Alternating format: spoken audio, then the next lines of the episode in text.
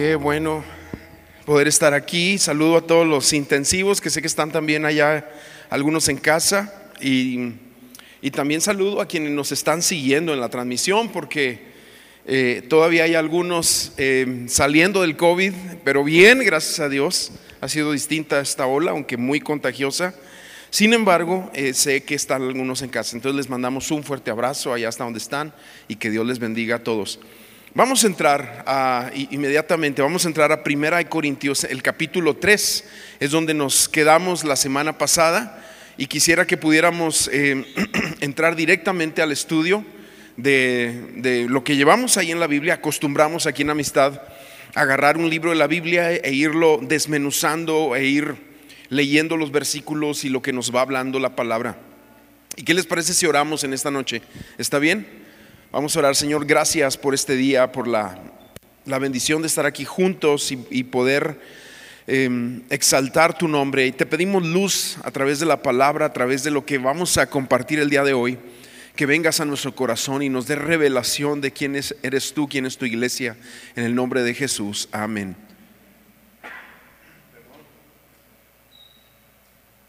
Bueno, vamos a, a entrar ahí. El capítulo 3 es entender que Pablo va hablando más de frente de lo que es la iglesia local. Y yo nada más quiero decirte que Dios está formando una iglesia alrededor del mundo preciosa, sin mancha. Se está cumpliendo su palabra, donde se dice que la iglesia va a ser una iglesia sin mancha ni arruga.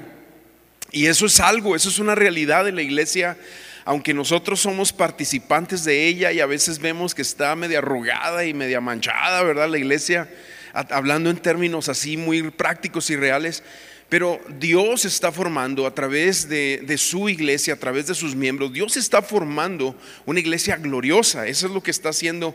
Y hay una profecía bíblica para la iglesia donde nos dice que, que realmente llegará a ser así y Cristo vendrá por ella. Y la iglesia no nada más somos nosotros que estamos aquí, sino hay iglesia en todo Saltillo y en Coahuila y en México y en todas las naciones del mundo. Y Dios está formando de verdad a una iglesia hermosa, gloriosa. Y Cristo ama a su iglesia. Y uno de los, de los eh, Pablo se llama a sí mismo perito arquitecto, como alguien que puso la base, como alguien que, que, nos planteó a través de la, de la, escritura, a través de la palabra, inspirado por el Espíritu Santo, nos planteó la vida de la iglesia tan, tan preciosa, tan hermosa, que puede llegar a ser si obviamente nosotros tenemos un corazón para amar a la iglesia, así como, como lo tenían estos hombres de Dios, y como Cristo mismo hizo todo lo que hizo y se entregó a sí mismo para esa iglesia. Y el capítulo 3 nos va respondiendo algunas preguntas interesantes en cuanto a, la iglesia preguntas, este, por ejemplo, ¿cómo sabemos que la iglesia está haciendo su trabajo? ¿Cómo sabemos que la iglesia está haciendo eh, su labor? ¿Cómo sabemos que, que, los pastores, los líderes, la gente involucrada está haciendo eh, el trabajo? De la iglesia local. Y son cuestiones que Pablo empieza a abordar aquí y lo va a hacer a través de tres figuras, tres figuras. El día de hoy eh, el, tema yo le he puesto sabiduría en la iglesia local, porque recuerda que los primeros capítulos o, la esencia de Corintios es la sabiduría de Dios expresada en la persona de Jesús. Y necesitamos sabiduría para vivir la iglesia local. Entonces, Pablo aquí presenta tres figuras. La iglesia como familia, donde el objetivo o la meta es la madurez. ¿Sí? Tú no quieres a tus hijos ya de 40 años viviendo contigo, ¿verdad? Digo, espero a lo mejor hay un colado por ahí, pero no es lo ideal. Tú quieres que maduren, que avancen, que crezcan, que se casen, que avancen en la vida. Y lo mismo es en la iglesia. La iglesia, la iglesia local, una de las realidades que es una familia donde la meta es la madurez, que pueda haber madurez la segunda figura que nos va a presentar Pablo en este capítulo es la iglesia como un campo de cultivo donde la meta es el crecimiento, es el fruto, es el fruto. ¿sí? Es un campo de cultivo, una, una parcela, una tierra, un jardín donde se va a sembrar la palabra y el objetivo es que que podamos tener crecimiento, crecimiento espiritual, pero también crecimiento numérico, porque esto es, parte de una calidad. La iglesia se va expandiendo también, a, veces en distintos grados y de, distintas formas, pero también se va expandiendo. Y es bíblico eso. Y por último, la iglesia, el tercer ejemplo es la iglesia como un edificio o como un templo donde la meta es la calidad, la calidad. Y, hablaremos de eso en esta hora. Pero vamos a entrar primero, al punto número uno, en los primeros versículos, una familia con madurez, sí, una familia con madurez. Y empezamos leyendo 1 Corintios capítulo 3, versículo 1 en delante, dice, hermanos, yo no pude hablarles como a personas espirituales, sino como a gente carnal como a niños en Cristo. Les di a beber leche, pues no eran capaces de asimilar alimento sólido, ni lo son todavía, porque aún son gente carnal. Pues mientras hay entre ustedes celos, contiendas y divisiones, serán gente carnal y vivirán según los criterios humanos. Y es que cuando di, alguno dice, yo ciertamente soy de Pablo y el otro, yo soy de Apolos, ¿acaso no son gente carnal? Bueno, si ustedes recuerdan, en el capítulo 2, Pablo nos presentó que el ser humano eh, en términos espirituales está dividido en dos grandes segmentos, la gente natural y la gente espiritual. Sí, eso es lo, el capítulo 2. La gente natural son aquellos que no han tenido un encuentro con Cristo, aquellos que no han nacido de nuevo. La gente espiritual, según el capítulo 2, son aquellos que se encontraron con Cristo, han sido lavados con la sangre de Cristo y ya lo dicen por revelación del Espíritu Santo, soy hijo de Dios. Ya lo exclaman, ¿sí? Con rollos y, cosas.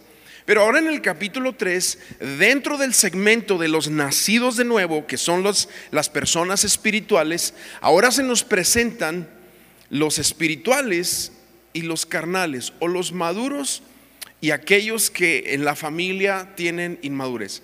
Ahora, algunos son inmaduros, obviamente, porque acaban de nacer de nuevo y hay cosas que no entienden, hay cosas del mundo de la fe, hay cosas de la, de la, misma palabra, hay cosas de la vida de la iglesia que no logran captar, hay cosas, esa es una parte, la parte práctica importante, pero hay cosas que tienen que ver con su herencia espiritual y su haber espiritual ganado por Cristo que no han logrado entender en su vida, en su corazón y por eso al no entender quiénes son en Cristo y todo lo que Cristo ha ganado por ellos, no logran eh, crecer espiritualmente, no logran avanzar espiritualmente. Y entonces Pablo aquí los divide en esta categoría, los maduros y los inmaduros, o, como se les llama aquí, los carnales, ¿sí? los hermanos carnales. Suena medio raro, ¿no? Pero bueno, voy a decirte algunas cosas importantes el cristiano madura al ser guiado por el Espíritu y al alimentarse de la palabra. En Romano nos dice que los que somos guiados por el Espíritu de Dios somos hijos de Dios. Pero la guianza del Espíritu Santo, yo nada más quiero que tú entiendas, no es como una antenita de vinil que tenía el Chapulín Colorado, ¿te acuerdas? Donde eh, conocía el peligro.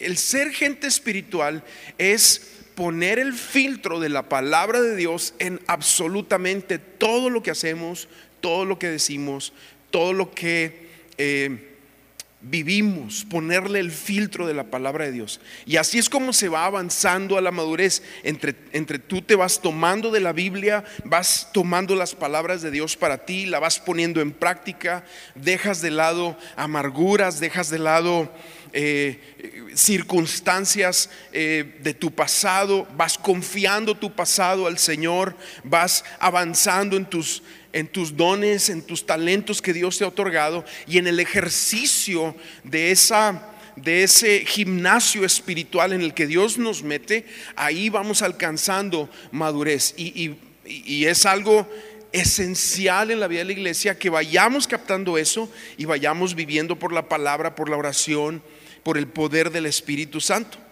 Pero el cristiano, ese es el cristiano maduro que va avanzando y, todos traemos un trayecto y hay unos que corren más rápido que otros, hay unos que pareciera que nacieron para ser cristianos, ¿verdad? Y otros que nos cuesta más y, y tenemos nuestros tiempos y nuestros años y ahí la llevamos y es complicado, pero no te dejes de tomar de la mano de Dios, porque en ese caminar vas a encontrar madurez y la madurez es esa, es esa plenitud del Espíritu Santo, no madurez déjate tú nada más de conocer las cosas. Es esa plenitud del Espíritu Santo, es ese fuego en tu corazón, es ese deseo por las cosas espirituales como la lectura, como la oración, es esa, es esa actitud incansable en el servicio, en el darse, etc. Hay muchas cosas que yo te podría decir en cuanto a eso. Eso, eso nos va hablando de madurez espiritual.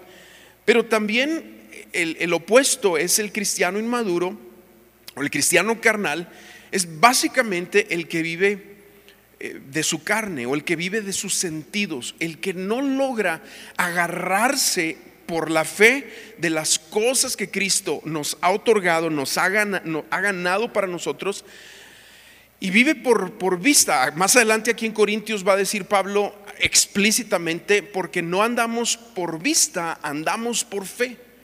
Y la característica del cristiano carnal es que anda por sus sentimientos, por sus emociones, por lo que ve. Por eso batalla, el cristiano carnal batalla para avanzar en el caminar espiritual, avanzar en la oración, porque no siente nada, siente que nadie lo escucha, avanzar en, en, en el servicio, porque le hacen mala cara, avanzar en generosidad, porque me va a faltar, avanzar en cualquier área no lo puede hacer porque todavía trae muy a flor de piel el yo, el ego, el, lo que yo pienso, lo que yo siento, cómo me tratan, cómo percibo las cosas. Y cuando estamos así, estamos en una, en una forma, en, en una inmadurez espiritual. Y en una familia, pues todos se ayudan, ¿verdad? Hasta los chiquitos. Yo he visto a los que tienen hijos chiquitos, que tienen hijos bebés hasta el chiquito, tráeme el pañal. Y ahí va el chiquillo corriendo por el pañal. Este mamá. Y trae, hasta los pequeños ayudan cuando entienden su función en la familia. Cuando entienden quiénes son. Y así es, así debe de ser en la familia de la fe, donde tú y yo somos parte y donde Dios está formando a su iglesia. Ayudarnos en, en el cuidado hacia la madurez. Ese es uno de los, de los cosas que Pablo anima en esto que acabamos de leer, que ayudemos en el cuidado y la madurez de los demás. Y, y otra pregunta que podemos hacer acerca de esto es, ¿cómo distingues a una persona madura? ¿Cómo distingues a una persona madura? Bueno, básicamente lo que Pablo está haciendo aquí es decirnos que una persona madura la distingues por su dieta. Sí, así es sencillo. Porque un bebé que toma, pues leche, ¿verdad? La leche materna. Y si no le cae bien la leche materna, pues le, dan fórmula al pobre. Bueno, no pobre, ¿verdad? Qué bueno que puedan darle algo. Pero ni modo, pues así, así pasa con algunos bebés, pero es leche a final de cuentas, o fórmula, lo que, como le llames. Y, en este andar, en este, en este proceso del creyente que Pablo nos está hablando aquí, nos dice, bueno, los inmaduros o los niños espirituales o los carnales, se oye más fuerte, pero así lo menciona, son caracterizados precisamente por tomar leche, leche y no alimento sólido o carne. Sí, usa los dos términos, alimento sólido, no les puede dar alimento sólido, no les puede dar a comer carne. O sea, porque estás hablando que alguien que eh, usa alimento sólido es alguien que ya tiene esa capacidad para digerir más. ¿Y, qué, es, qué es la leche y qué es el alimento sólido que acabamos de leer aquí de lo que Pablo está hablando?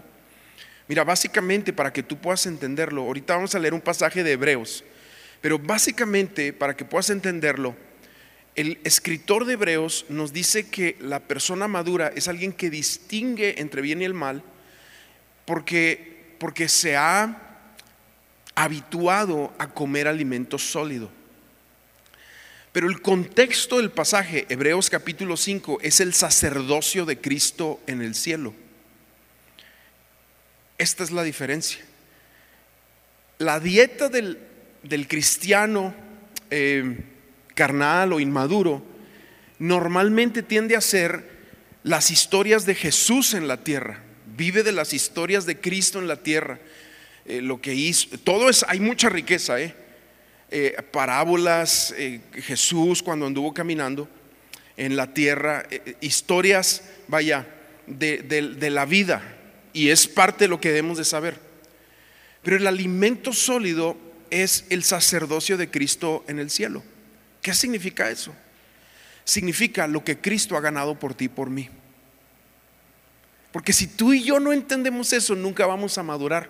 Y siempre vamos a vivir, no, es que Cristo hizo esto aquí en la tierra y anduvo y, como un carpintero y anduvo y sanó a la gente. Y sí, eh, hay una profunda riqueza en eso, no estamos, estamos demeritando eso para nada. Pero es importante entender todo lo que Cristo ahora nos ha dado, porque Él dice, me voy y les envío al Espíritu Santo. Y el Espíritu Santo les va a revelar, les va a enseñar, les va a abrir el entendimiento para que sepan todo lo que significó el sacrificio, la obra de cruz, lo que se ganó en la resurrección y quién eres tú ahora con Cristo en el cielo. Pero el cristiano inmaduro no entiende eso. Pero déjame leer este pasaje para que podamos profundizar un poco más. Hebreos capítulo 5, versículo 12 dice, aunque después de tanto tiempo ya deberían ser maestros. Fíjate cómo dice esto, aunque después de tanto tiempo ya deberían ser maestros, porque hay gente que tiene años en el Señor y pues no, no avanza y al contrario. Pero bueno, aquí es muy explícito. Todavía es necesario que se les vuelva a enseñar lo más elemental de las palabras de Dios. Esto es tan así que lo que necesitan es leche y no alimento sólido. Pero todos los que se alimentan de leche son inexpertos en la palabra de justicia. Ahí está. Inexpertos en la palabra de justicia. Acabamos de ver el evangelio, la, la, carta a los romanos, donde se nos habla de la justicia. Y básicamente Romanos se, se trata de todo lo que Jesús ganó en la cruz por nosotros y quiénes somos nosotros es poner en práctica la justicia, la santificación, la regeneración. Eh, todo esto. Pablo ha declarado en el capítulo anterior que estamos leyendo de, de, Corintios, en el capítulo 2 al final, ¿recuerdas? Le declara a la iglesia diciendo, tú tienes la mente de Cristo. Pero no es nada más una declaración, ahora tenemos que vivirlo como tomando ese alimento sólido y, y, creyendo lo que Dios ha hecho en nuestras vidas y avanzando sobre la palabra de Dios en nosotros y no siendo personas tan, eh, tan palpables de las cosas, em, vaya, que logramos ver con nuestros ojos. Pero bueno, sigo leyendo, dice, pero todos los que se alimentan de leche son inexpertos en la palabra de justicia porque son como niños. Y aquí define la madurez espiritual. El alimento sólido es para los que ya han alcanzado madurez, para los que pueden discernir entre el bien y el mal y han ejercitado su capacidad de tomar decisiones. Uy, man, gracias.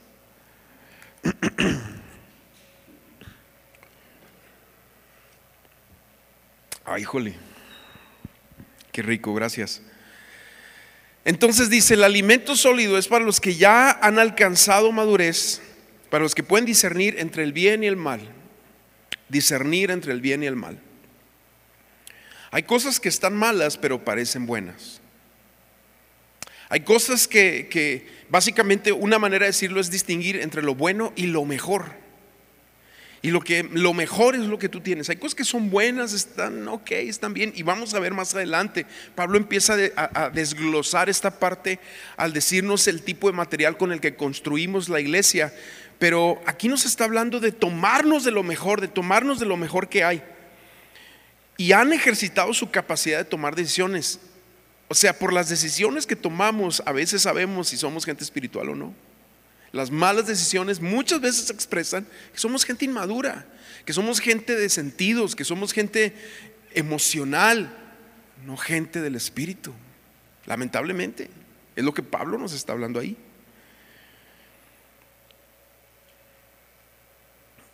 Y, yo te decía que el, el, contexto de este pasaje en Hebreos es, es el sacerdocio de Cristo en la tierra. Para que nosotros podamos entender todo lo que Jesús ha ganado para nosotros, debemos de leer con mucho cuidado Efesios, eh, Efesios sí, capítulo 1. Ve conmigo ahí rápidamente. No, no quiero leer todo el capítulo, pero es que Efesios nos habla de las riquezas de Cristo. Ese es uno de los títulos que le podemos dar al, al, libro, a la epístola, las riquezas de Cristo. Y si te fijas a partir del versículo 3, cómo habla, dice, bendito sea el Dios y Padre de nuestro Señor Jesucristo, que nos ha bendecido. Ahí está, empieza ahí. Muchos cristianos hoy en día no caminan como gente bendecida. A veces pareciera que el cristiano camina como gente, eh, no sé, otras cosas, pero no han captado la bendición que Cristo nos ha dado. O no se sienten bendecidos porque no hay cierto éxito en algunas de sus encomiendas, decisiones, empresas, eh, pasos que van dando y no captan lo que es la verdadera bendición. Pero aquí dice que nos ha bendecido. Y mira, esto podríamos abundar mucho. Simplemente quiero leer, pero versículo 4 dice, en él Dios nos escogió antes de la fundación del mundo para que fuéramos santos por amor, versículo 5, nos predestinó por medio de Jesucristo para ser hijos. Versículo 7, en Él tenemos redención por medio de su sangre, el perdón de nuestros pecados, según las riquezas de su gracia, desbordó en sabiduría y entendimiento, nos dio a conocer la voluntad de su misterio. O sea, versículo 11, en Él participamos de la herencia, fuimos predestinados conforme a los planes eh, del que todo lo hace según el designio de su voluntad. Versículo 13, luego de haber oído la palabra de verdad, que es el Evangelio, que los lleva a la salvación, y luego de haber creído en él, fueron sellados con el Espíritu Santo.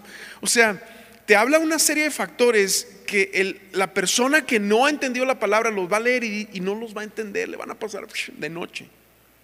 Pero la persona que, que, que ha empezado a caminar en madurez, esto lo aplica a su vida de una forma práctica que se, que se distingue, que se distingue su gusto por, las, por todo lo que Cristo ha ganado por él o por ella. Entonces, eh, en otras palabras, el inmaduro no ha logrado aplicar en su vida todas las riquezas que hay en el ministerio de Cristo en el cielo y vive de puras historias bíblicas. No logra aplicarlo a su vida, por eso su vida es un desorden, por eso su vida todavía tiene pecados, por eso su vida todavía trae cosas turbias y cosas bajo la agenda y cosas eh, escondidas, porque no logra saber quién es en Cristo Jesús de acuerdo a lo que Cristo ha ganado en el cielo para nosotros.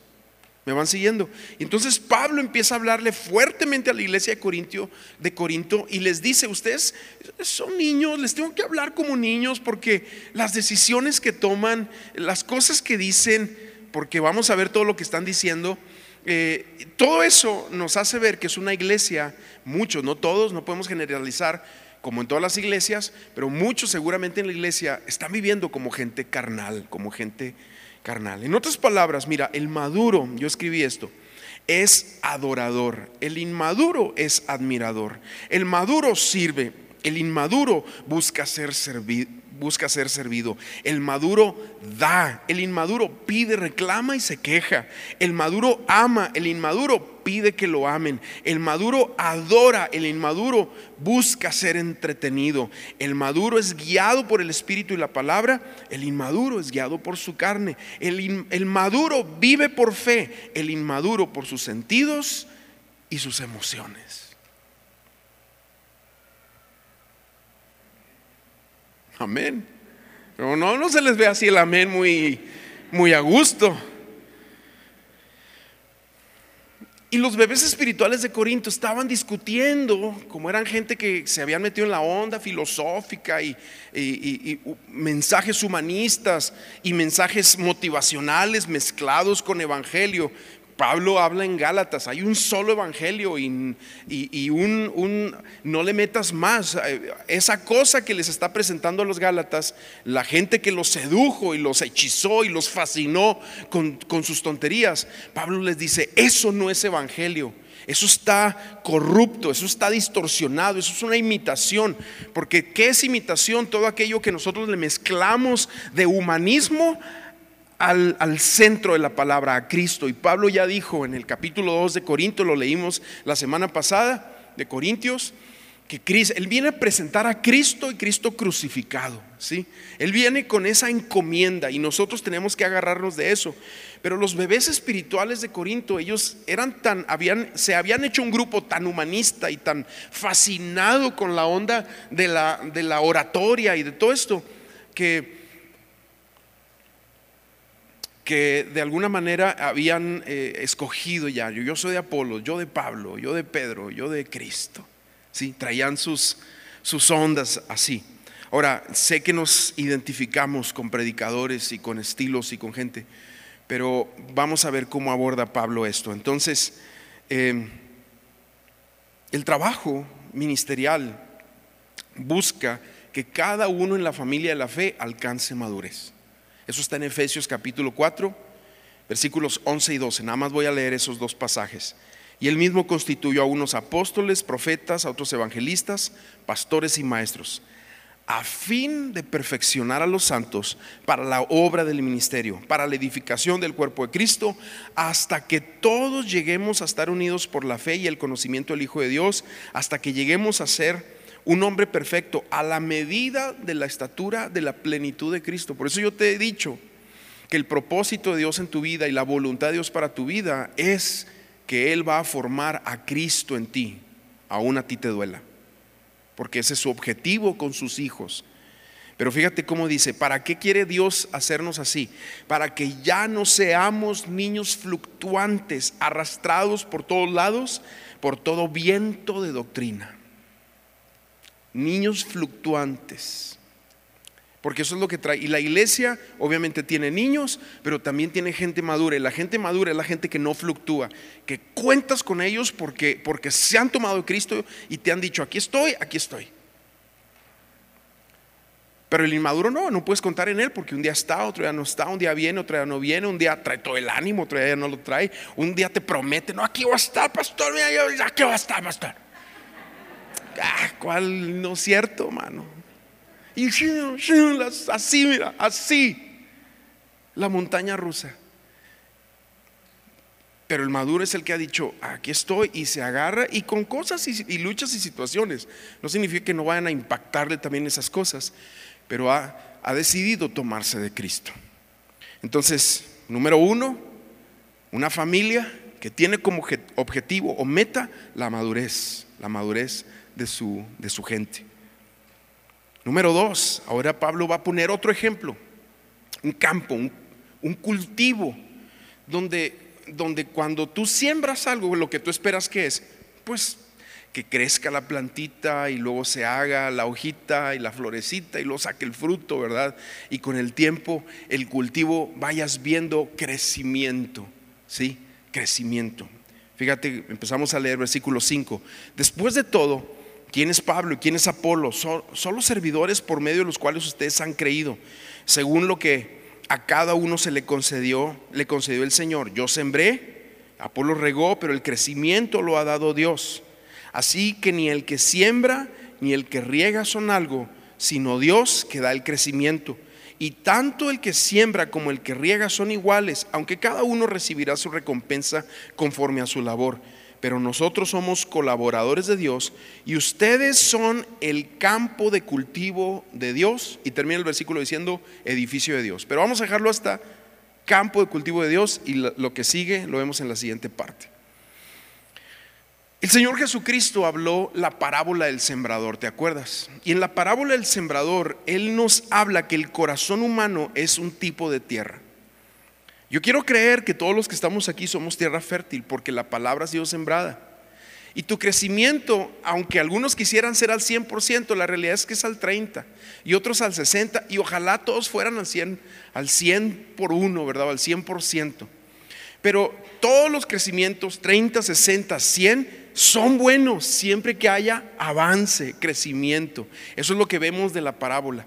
Vemos entonces que el corazón humano es una tierra donde la palabra cae. Pero ahora que ya somos creyentes todos, también esta palabra vuelve a aplicar no nada más para esta eh, parábola, perdón, no es solamente para los no creyentes, es para los que ya estamos en la fe. Porque hay palabras que van a salir de la palabra o de la enseñanza a tu vida, que tú vas a tener que tener una tierra fértil para recibirla y crecerla y avanzar. Muchos creyentes no avanzan porque vienen y se sientan nada más los domingos, ¿verdad? Yo pienso que los que vienen los miércoles ya dieron otro paso más, más acá, ¿verdad? De compromiso. Aplauso para ustedes. Bendecimos a los del domingo también, ¿verdad? todos, todos parejo. Y los que se meten al intensivo, para mí ya están bien otro paso de, oye, yo quiero más, quiero saber más de la palabra. Algunos han dicho, no, hombre, ¿qué me van a enseñar estos chavos? Pues ven y que, dale chance a estos chavos para, para que veas que si hay cosas que te pueden enseñar.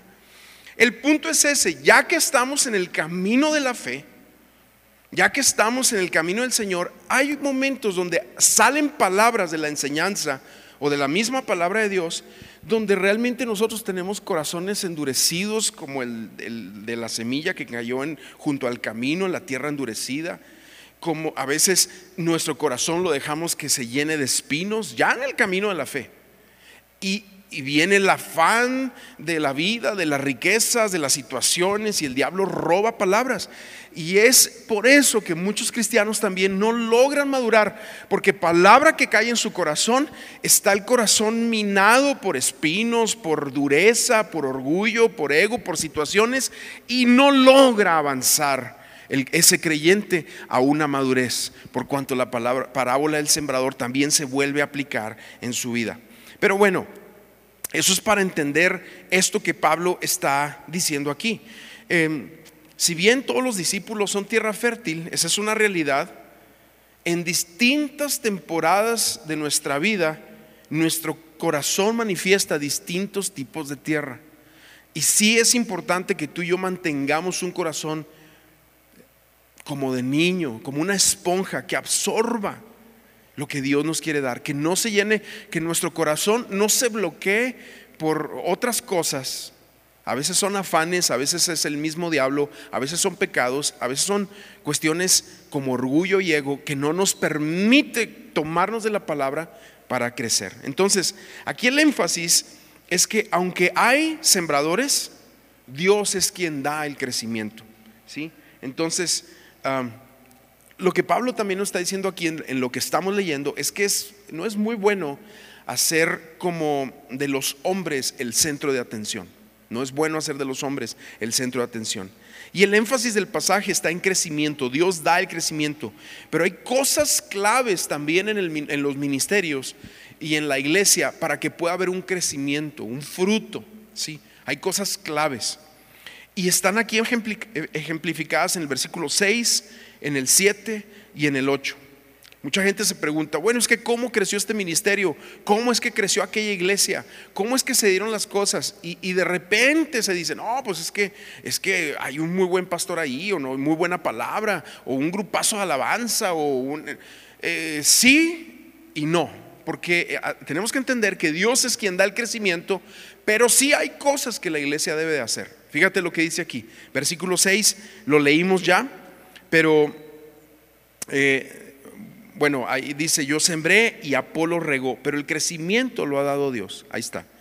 ¿Qué es lo primero que debe de haber? Diversidad en el ministerio. Sí, diversidad en el ministerio. O sea, que, puedas servir en distintas áreas, que te puedas involucrar.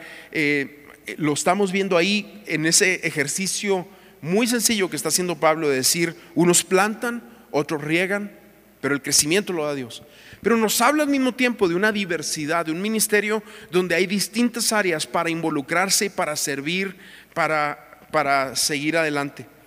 El siguiente versículo, después del, del 6, dice, ah, así que ni el que siembra ni el que riega son algo, sino Dios que da el crecimiento.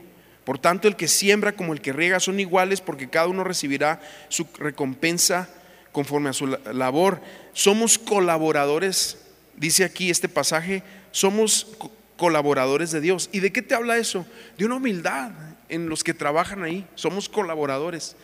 No es mayor el que da, em, escucha bien esto, no es mayor el que da clases de niños que el que se para aquí. Ni el que se para aquí es mayor que el que dirige la alabanza o el que acomoda un carro somos colaboradores de Dios y cada uno ejerciendo su, su don, su ministerio, su servicio.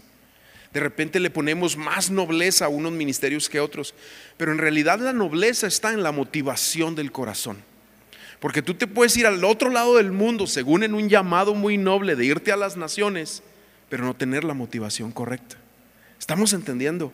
Y eso es lo que Pablo nos está hablando aquí, lo que nos está impulsando a que como iglesia nosotros vivamos. Entonces, primero es entender que tiene que haber diversidad de ministerio, tiene que haber humildad espíritu, versículo 7 y versículo 8 unidad y propósito cuando dice somos colaboradores. Es entender que estamos caminando en un propósito, en, un, en una visión. ¿Cuál es la visión? La gran comisión.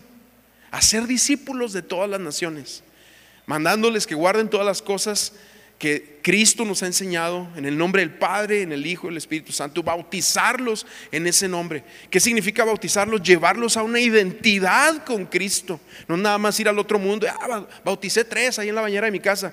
Pues sí, pero si no se han identificado con Cristo, ¿qué? Estamos entendiendo. Y eso es lo que Pablo nos está hablando aquí a, los corintios de lo que es el crecimiento y cómo se va dando en la iglesia. Y humildad de espíritu se habla de eso. Pablo está diciendo, somos colaboradores. Fíjate, Pablo, que era un cuerda y tenía eh, dones impresionantes y hasta resucitó gente y no, no, cosas así. Él está diciendo, soy colaborador con Apolos, soy colaborador con Pedro. Digo, a Apolos no le conocemos ni un milagro, a Pedro sí. Pero está hablando de gente que posiblemente sería menor que él Está diciendo, a final de cuentas, somos colaboradores y el crecimiento lo está dando el Señor. Si vamos entendiendo. Entonces, tenemos que tener cuidado de, tenemos que tener cuidado como iglesia de creernos que somos mejores y somos más y este, bueno, tengamos cuidado. Y número tres, el tercer ejemplo que pone aquí es la iglesia como un templo o como un edificio donde la meta es calidad en la construcción, calidad en la construcción. ¿sí? Queremos hacer las cosas bien. La vida cristiana es como la...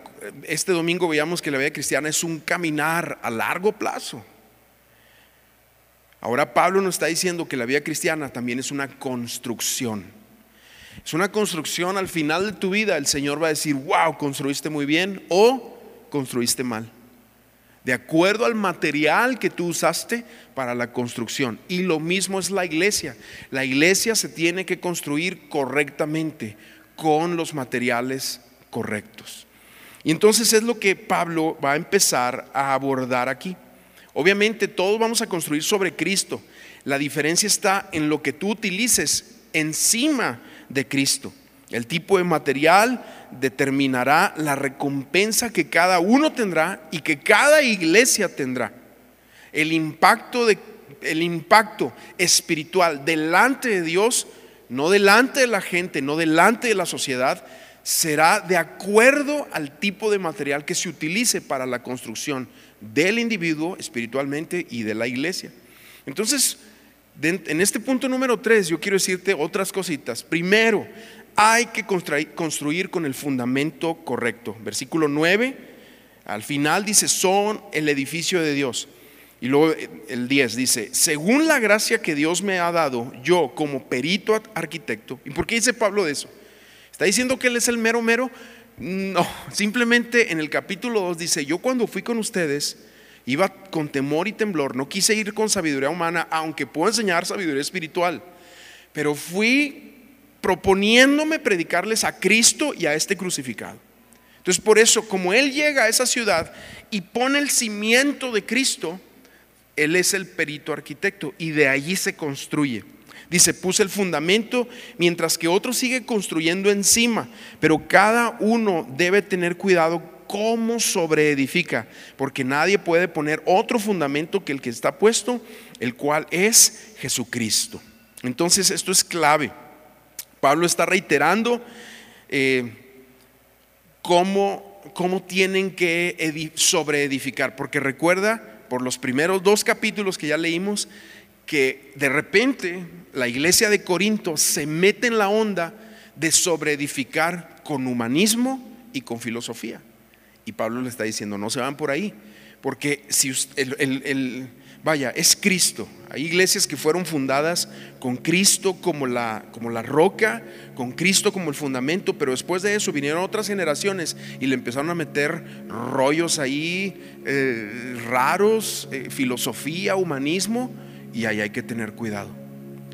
Y lo que Pablo está diciendo es que en el día final, o cuando nos topemos con el Señor, o al paso del tiempo, o en las, en las olas de la tempestad que pasa la, iglesia, porque la iglesia pasa por esas situaciones, se va a saber qué tipo de material se usó para la construcción. Y es lo que está hablando ahí. Es clave, está reiterándolo Pablo aquí. Segundo, lo que está diciendo aquí. Bueno, esto es importante entenderlo. ¿eh? Me acuerdo hace algunos años un pastor amigo mío, mayor y gente esa que tú que llegas a admirar por su trayectoria en el Señor, me preguntó, bueno, ¿y, cómo, cómo empezó a crecer la iglesia? Y yo dije, no, pues, o sea, no hubo un elemento así. Lo único que puedo yo decir es que hubo un hambre por la palabra. Me dice, bueno, sigan así. Porque si tú cambias la manera de pescar, el anzuelo que tú usas es lo que vas a tener que seguir alimentando para que siga llegando gente. O sea, en otras palabras, me dice, si tú usas, si tu herramienta principal es, es una experiencia impactante, una experiencia que yo también estoy a favor de buenas experiencias, pero si tú, si el, el motor del crecimiento y de la manera de pescar de la iglesia es, vaya, es tecnología, pues vas a tener siempre que tener tecnología para seguir pescando. Nada más que pasa algo, eso no es sustentable para la iglesia. ¿Qué es sustentable para la iglesia? Lo que nosotros conocemos de la palabra. La oración, el poder de Dios, el poder de la palabra. Si eso está, eso puede continuar y eso es sustentable para la iglesia. ¿Qué es lo que estaba diciendo, haciendo la iglesia de Corinto? Que de repente dejaron de lado el poder de Dios, la oración, los tiempos profundos en la palabra, el meterse con el Señor, lo dejaron de lado y empezaron a irse por rollos y por conferencias. viene este conferencista y no, es que este es bien bueno y este es bien chistoso y aquel es eh, muy padre. Y, se empezaron a mezclar con cosas que a final de cuentas detrás estaba una motivación de una experiencia y no de un buen cimiento. Entonces hay que construir con el fundamento correcto. Versículo 12, ya voy a terminar. Y si alguno edifica sobre este fundamento y pone oro, plata, piedras preciosas, madera, heno u hojarasca, su obra podrá verse claramente. El día la pondrá al descubierto y la obra de cada uno, sea cual sea, será revelada y probada por el fuego. Eso nos habla del día final. Recuerda que Pedro dice en 2 de Pedro capítulo 3, versículo 8 en delante, dice que el fuego vendrá y, todo lo, va a, a consumir. Pero también nos dice el versículo 9, pero Dios está siendo paciente, no queriendo que ninguno perezca, sino que todos procedan al arrepentimiento.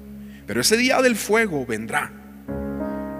Y es lo que Pablo está diciendo aquí. Ese día se va a ver. Y, no está hablando de edificios, obviamente. La iglesia del libro de los Hechos no tenía manuales de crecimiento, no tenía edificios, eh, no tenían dinero.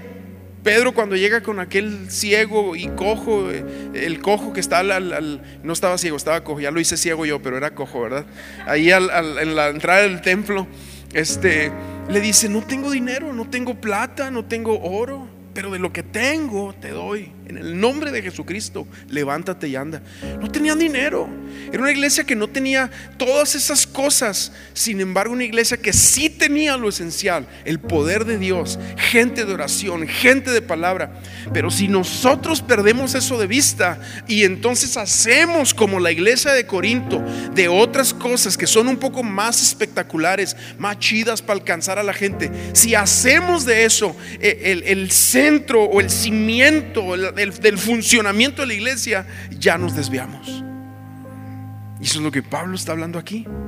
Ahora, ¿estamos peleados con todo eso otro? No, agradecemos por la tecnología, agradecemos por buenos lugares, agradecemos, estamos agradecidos con tener buenos programas. También eso es algo que Dios nos ha entregado. Es más, cuando la iglesia se ve con falta de calidad, habla muchas veces también de lo que hay en nuestro corazón, de la falta de excelencia que hay en nuestras vidas. Pero sí tenemos que tener claro que una cosa no sustenta a la otra. O sea, no es la tecnología que sustenta en nuestro caso. No es la tecnología, no es eh, en el caso de Corinto, no era la filosofía y el humanismo lo que sustentaba la iglesia. Y Pablo les está recordando, lo que lo sustenta a ustedes es que se ha sembrado, se ha edificado a Cristo. Y de ahí en adelante le está hablando a la iglesia y también al liderazgo y le está diciendo, usen los buenos materiales, no usen la madera el, la hojarasca, el heno, porque va a venir el fuego y ese día se va a ver ¿Qué tipo de material usaron? Usen lo que cuesta el oro, la plata, las piedras preciosas. Eso es difícil de adquirir. Es difícil, orar, es difícil ir al Señor, es difícil buscar su presencia, es difícil ir a la palabra. Y vaya, no estamos hablando aquí de ser una iglesia que se esfuerza en las obras de la carne por mantener así, pero es un recordatorio de las epístolas para que no perdamos el rumbo de quiénes somos y quién es Dios en nuestra vida.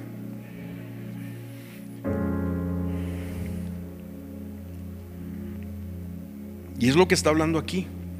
De hecho, ahorita lo estamos viendo en Proverbios.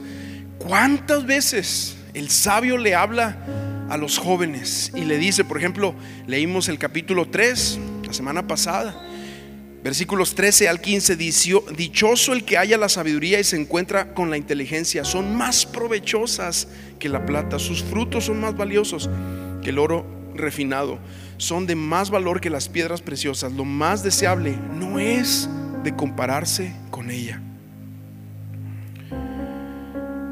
Es, es, importante buscar calidad y buscar cantidad, crecimiento, pero es importante no perder también el rumbo.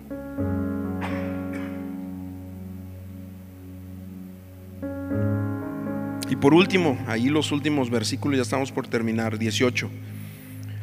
Debemos de construir con, de acuerdo a un plan correcto con motivaciones correctas. Dice que nadie se engañe. Si alguno de ustedes se cree sabio según la sabiduría de este mundo, hágase ignorante para que llegue a ser sabio, porque para Dios la sabiduría de este mundo es insensatez, pues está escrito, Él atrapa a los sabios en sus propias trampas. Y en otra parte dice, el Señor conoce los pensamientos de los sabios y son inútiles. Así que nadie debe vanagloriarse de los hombres porque todo es de ustedes, sea Pablo, Apolo, Cefas, el mundo, la vida, la muerte, lo presente o lo porvenir, todo es de ustedes. ¿De qué está hablando ahí?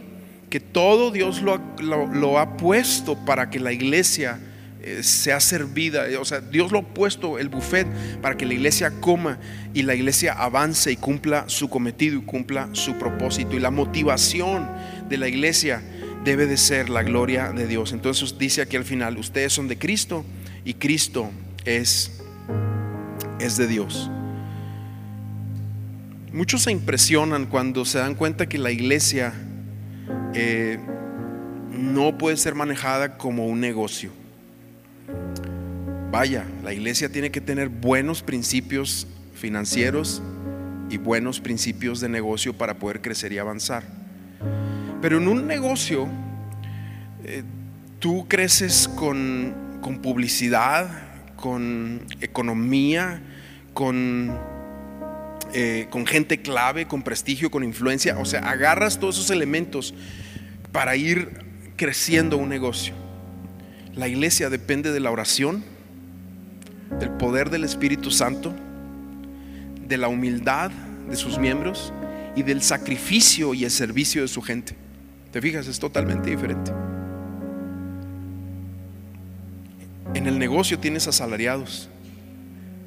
En la iglesia tienes siervos. En la iglesia no caben los asalariados.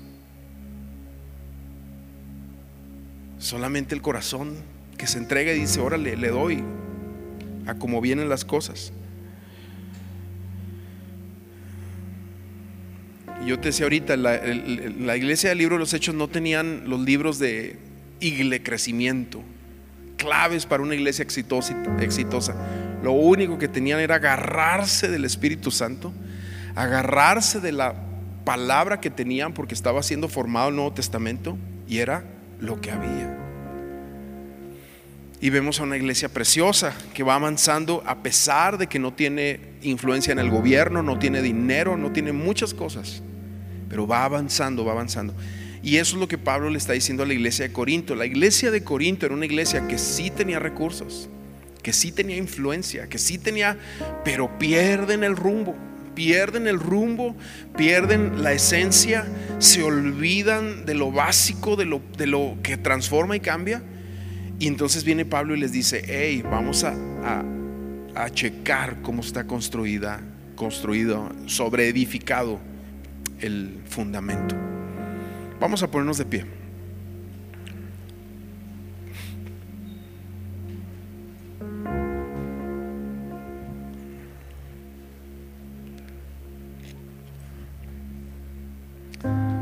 Y ahora vamos a hacer algo, vamos a, esta palabra, esta enseñanza, vamos a ponerla, ¿sí? A ponerla sobre nuestro corazón y a preguntarnos nosotros mismos, bueno, ¿cómo estoy construyendo mi vida? ¿Cuál es el fundamento? ¿Qué es lo que hay, lo que va creciendo? ¿Qué es lo que, vaya, cómo voy? Y yo creo que el Espíritu Santo te va a hablar ahí donde estás. Así que ahí donde estás, cierra un momento tus ojos. Cierra tus ojos y dile, Señor, me tomo de ti, de tu palabra. Quiero ir creciendo en ti. Nunca me dejes perder, Señor, la esencia de entender que eres tú crucificado, de lo que hiciste, del peso de tu de tu sangre derramada sobre la cruz del Calvario del peso, Señor, de, ir a la tumba tres días, hace resucitar y ascender al cielo y nos has dado tu Espíritu Santo. No nos permitas perder el peso de quién eres tú y lo que tú has hecho en la iglesia. Y ahora, Señor, como iglesia, como amistad, y yo aquí te pido que ores conmigo, como iglesia, guárdanos, cuídanos, guíanos, Señor, de desviarnos en la búsqueda de lo que atrae, pero no es la esencia. Y te damos gracias por todo lo que tú nos has dado y por lo que nos permites influir y por lo que nos permites hacer. Tuya es la gloria y tuya es la honra y tuya es la alabanza. Gracias por todo. Pero permítenos tener, Señor, un corazón que si el día de mañana este edificio no está y esta pantalla no está y, y estas luces no están y, toda esta eh, infraestructura no está, sigamos con corazones ardientes para ti, devotos para ti, en el nombre de Jesús. Te pedimos la gracia, Señor, para no perder a lo largo del tiempo y de los años. Te pedimos la gracia para no perder la esencia del amor a tu palabra, del amor a tu nombre, del amor al servicio a los demás. En el nombre de Jesús. Recuérdanos, vuélvenos, Señor, al camino. Si es que nosotros de repente pudiéramos claudicar en lo que en lo que está frente a nosotros. En el nombre de Jesús. Tú eres el fundamento, Cristo. Tú eres nuestro fundamento. Pero permítenos edificar sobre tu persona con oro, con plata, con piedras preciosas en el entendido de tu sacerdocio en el cielo, de quiénes somos en ti y quién es tu iglesia, Señor. Gente escogida, amada, rica espiritualmente, llena de, dones, de talentos espirituales para servir a los demás. Dale ese entendimiento a tu iglesia en el nombre de Jesús. Y los que se van quedando atrás, Señor, atráelos a ti para que recuperen el paso y crezcan en el nombre de Jesús. Y oramos por todo, Señor, para que así como estás formando una iglesia en todo el mundo, podamos contribuir con, la, con lo que tú nos has dado a nosotros en el nombre de Jesús. En el nombre de Jesús oramos, Padre. Amén. Amén, amén. Bueno, iglesia, que Dios les bendiga.